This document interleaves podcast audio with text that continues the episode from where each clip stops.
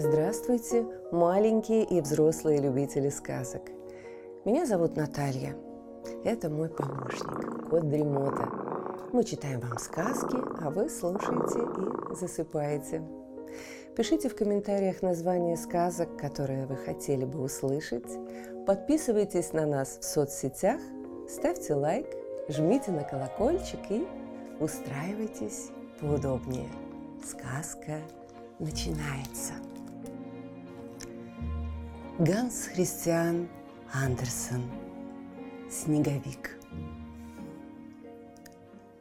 Так и хрустит во мне славный морозец, сказал Снеговик. Ветер-то, ветер, так и кусает, просто люба. А ты что таращишься, пучеглазая? Это он про солнце говорил, которое как раз заходило.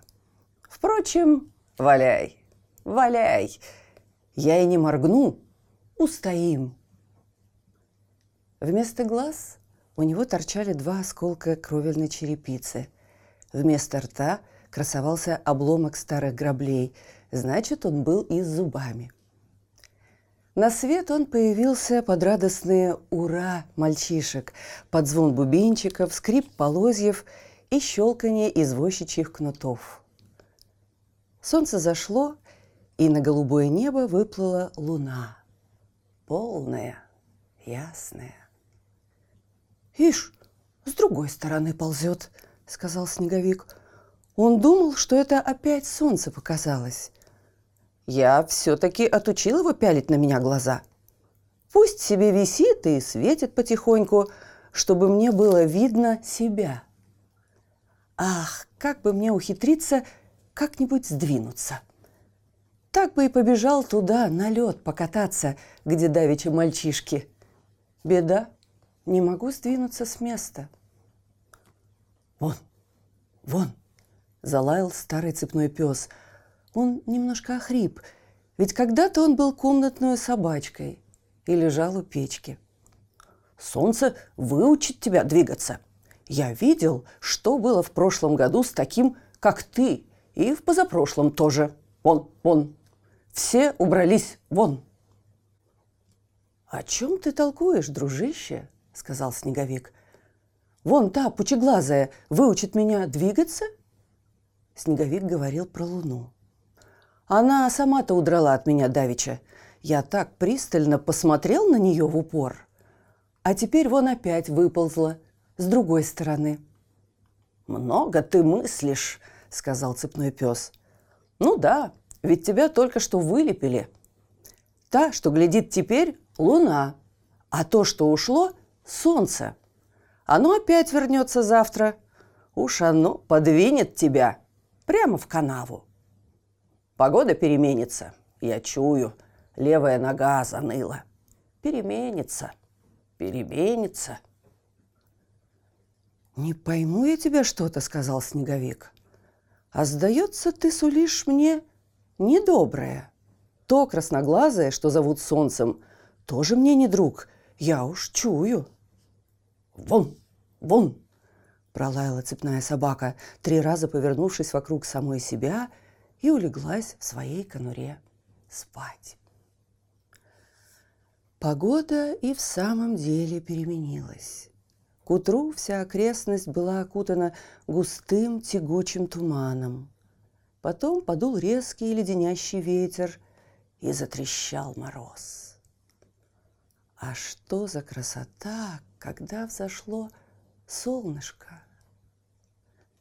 Деревья и кусты в саду стояли все покрытые инеем, точно лес из белых кораллов.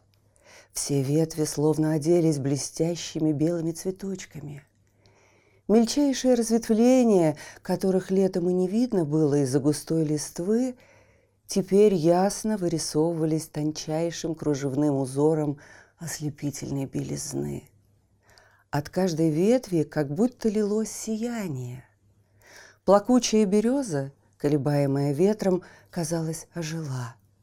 Длинные ветви ее с пушистой бахромой тихо шевелились, точь-в-точь, точь, как летом. Вот было великолепие. встало солнышко. Ах, как все вдруг засверкало и загорелось крошечными, ослепительно-белыми огоньками. Все было точно осыпано алмазной пылью, а на снегу переливались крупные бриллианты. «Что за прелесть!» — сказала молодая девушка, вышедшая в сад с молодым человеком. Они остановились как раз возле снеговика и смотрели на сверкающие деревья. «Летом такого великолепия не увидишь», — сказала она, вся сияя от удовольствия. «И такого молодца тоже», — сказал молодой человек, указывая на снеговика. «Он бесподобен». Молодая девушка засмеялась, кивнула головкой снеговику и пустилась с молодым человеком по снегу в припрыжку. У них под ногами так и захрустело. Точно они бежали по крахмалу.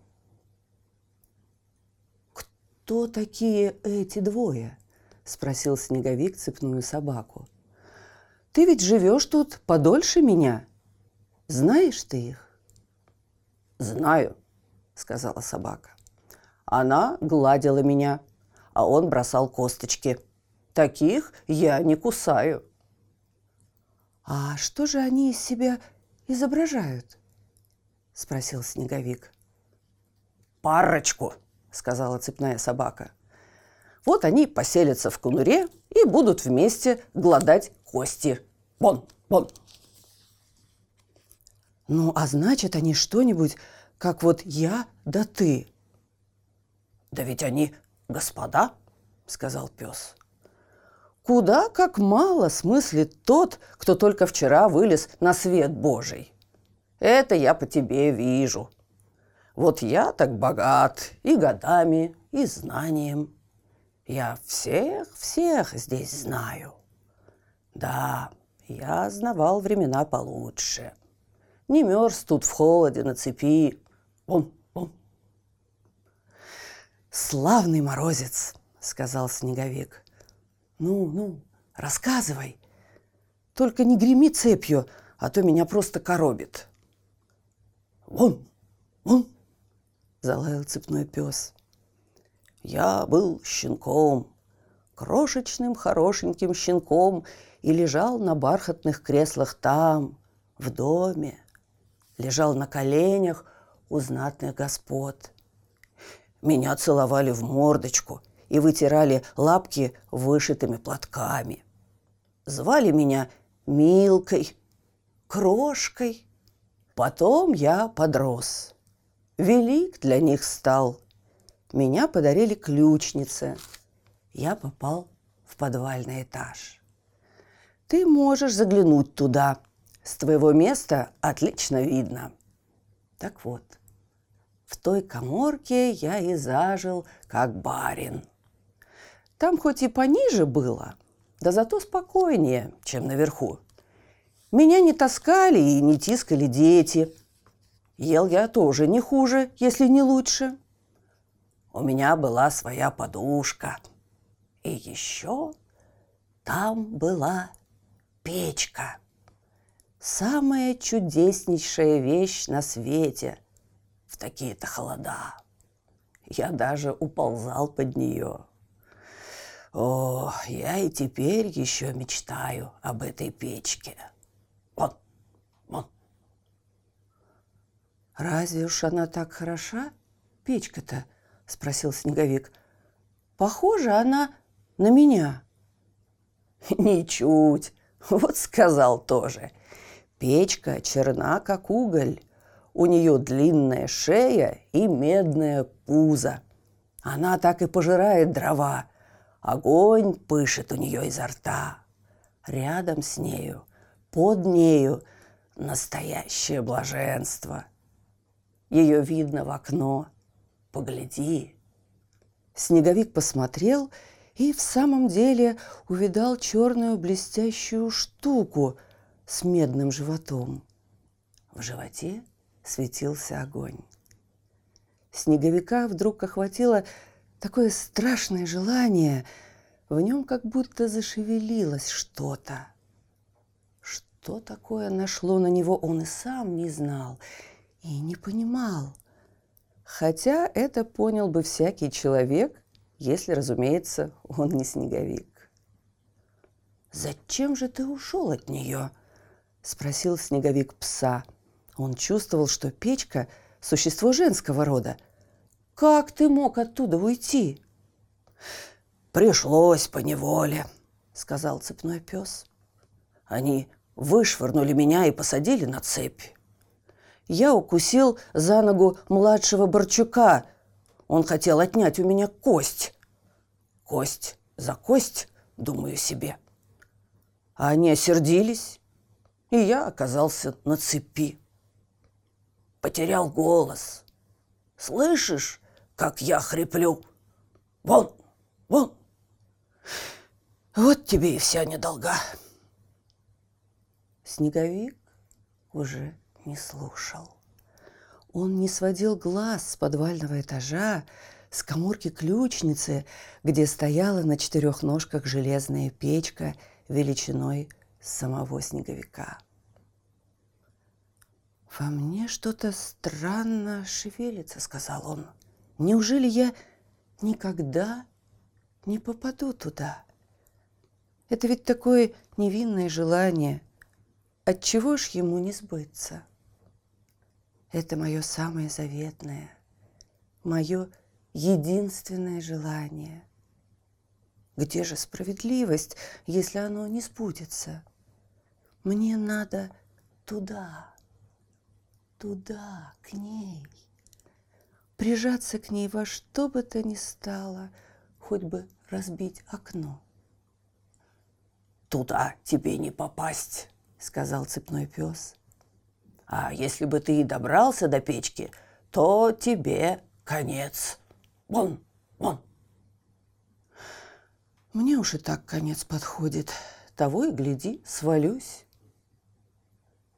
Целый день снеговик стоял и смотрел в окно. В сумерке коморка выглядела еще приветливее. Печка светила так мягко, как не светить ни солнцу, ни луне. Куда им? Так светит только печка, если брюшко у нее набито. Когда дверцу открыли, из печки метнулось пламя и заиграло ярким отблеском на белом лице снеговика. В груди у него тоже горело пламя. «Не выдержу», — сказал он. «Как мило она высовывает язык, как это идет ей? Ночь была длинная-длинная, только не для снеговика. Он весь погрузился в чудесные мечты. Они так и трещали в нем от мороза. К утру все окна подвального этажа покрылись прекрасным ледяным узором, цветами. Лучших снеговик и желать не мог бы, но они скрыли печку. Мороз так и трещал, снег хрустел. Снеговику радоваться да радоваться бы, так нет. Он тосковал о печке. Он был положительно болен. «Ну, это опасная болезнь для снеговика», — сказал пес. «Я тоже страдал этим, но поправился». Вон, вон. Будет перемена погоды. И погода переменилась. Началась оттепель. Зазвенела капель, а снеговик таял на глазах. Но он не говорил ничего, не жаловался. А это плохой признак. В одно прекрасное утро он рухнул. На месте его торчало только что-то вроде железной согнутой палки. На ней-то мальчишки и укрепили его. «Ну, теперь я понимаю его тоску», — сказал цепной пес. «У него внутри была кочерга. Вот что шевелилось в нем. Теперь все прошло. Вон, вон. Скоро прошла зима. Вон, вон. Лаял цепной пес, а девочки на улице пели.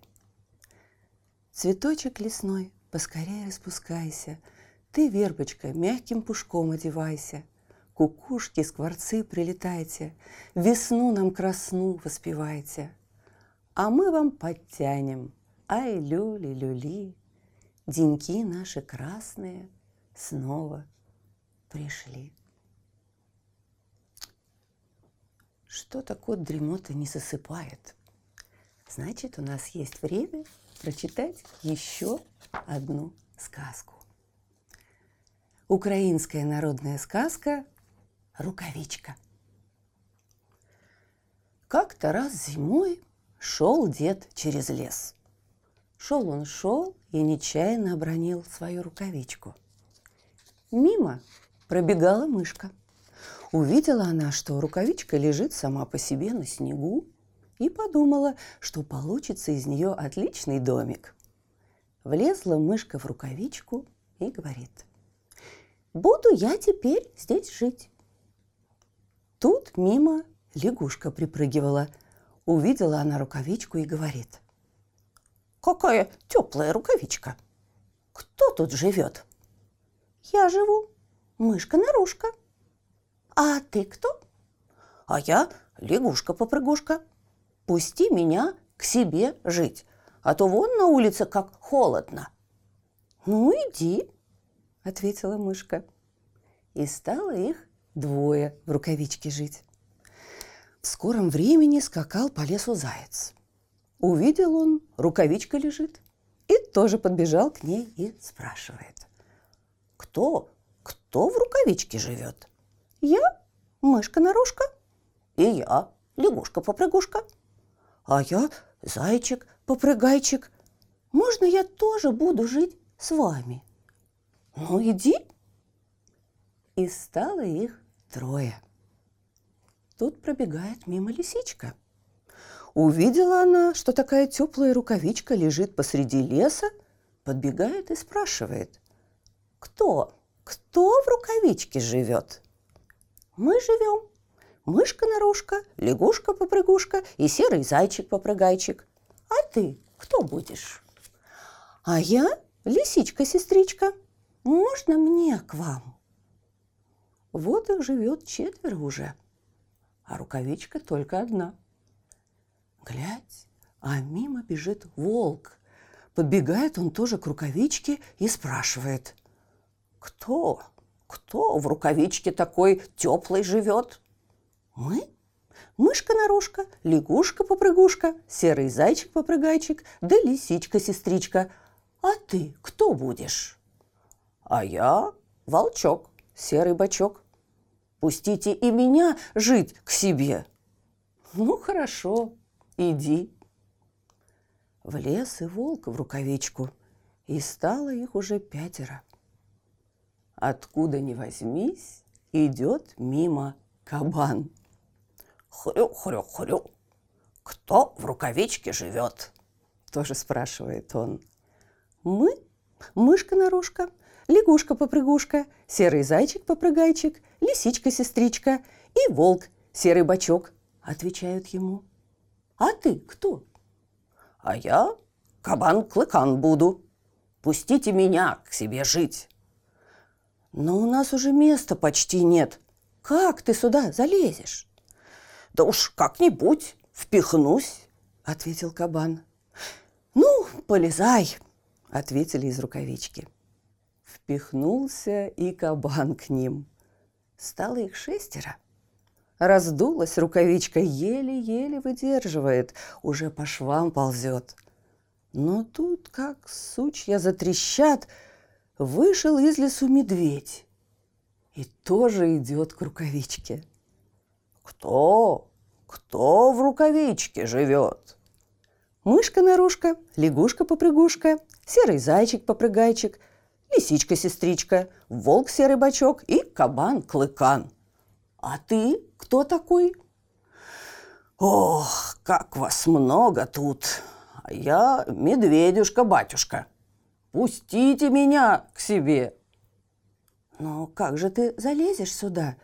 Здесь уже вон как тесно. Как-нибудь попробую, отвечает медведь. Ну, иди, только с краешку. Втиснулся медведь, и стало их семеро. Как же тесно стало! Того и гляди, рукавичка разорвется. А к этому времени дед хватился своей пропажи, исчезла одна рукавичка. И пошел он назад в лес искать ее. А с ним собачка была, и она вперед побежала. Бежит она по лесу, и вдруг увидела, лежит рукавичка на снегу и шевелится. Она как залает. Гав-гав-гав, гав-гав-гав. Звери испугались, выскочили из рукавички и пустились на утек. Пришел дед и забрал свою рукавичку. Слышите, кот Дремота запел свою песенку. Это значит, что пора засыпать. Мы обязательно встретимся снова. Ну а сейчас спокойной ночи.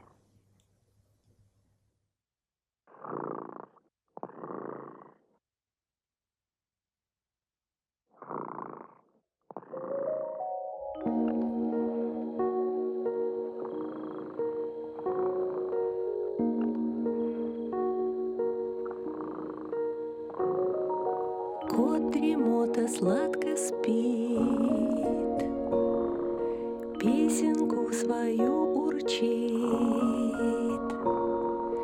Только ты не подпевай, Тихо-тихо засыпай,